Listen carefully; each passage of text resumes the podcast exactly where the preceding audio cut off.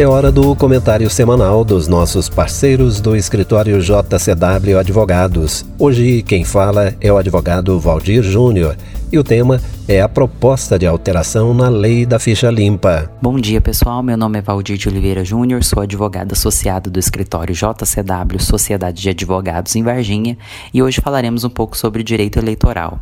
Tema bastante abordado nos últimos meses em decorrência das eleições municipais para prefeitos e vereadores, tivemos uma considerável alteração, até então provisória, na chamada Lei da Ficha Limpa, sancionada no ano de 2010 pelo então presidente Luiz Inácio Lula da Silva.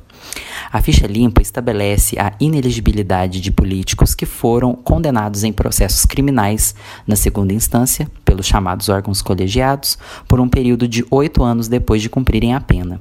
A lei da ficha limpa lista dez tipos de crimes aos quais se aplica a proibição de disputar eleições, dentre eles a corrupção, lavagem de dinheiro, tráfico de drogas e crimes de racismo. A alteração trazida na lei da ficha limpa foi idealizada pelo ministro do Supremo Tribunal Federal, Nunes Marques, no último dia 18 de dezembro e muda o cálculo para a contagem imposta. A redação original da lei dizia que o período de ineleição do candidato teria início na condenação e só acaba oito anos depois de o condenado ter cumprido a sua pena. Agora, através de uma decisão liminar, ou seja, de caráter provisório, o ministro suspendeu os efeitos da frase após o cumprimento da pena. Com isso, o cálculo muda e a pessoa fica inelegível por oito anos a partir do momento em que é condenada por um tribunal, depois de não caber mais recurso. Findo esse período, ele pode concorrer novamente.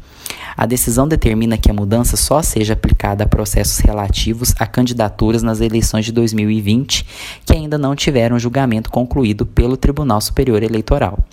Na prática, a ordem encurta o tempo que um condenado em segundo grau ou órgão colegiado fica inelegível, já que nem sempre o cumprimento da pena tem início quando da condenação. As principais críticas à decisão do ministro versam sobre uma possível tentativa daqueles que podem ser atingidos pela lei da ficha limpa ou que buscam poupar seus aliados de se beneficiarem da decisão.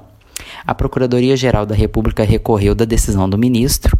O recurso foi apresentado ao presidente do STF, ministro Luiz Fux, responsável por temas urgentes que chegam ao tribunal durante o recesso, que vai até fevereiro.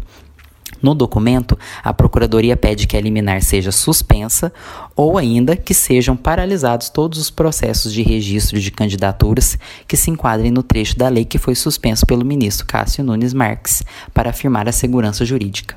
Agora resta aguardar o julgamento do caso no plenário do Supremo quando do retorno das atividades.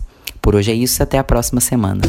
Toda sexta, um dos advogados do escritório JCW participa do Conexão.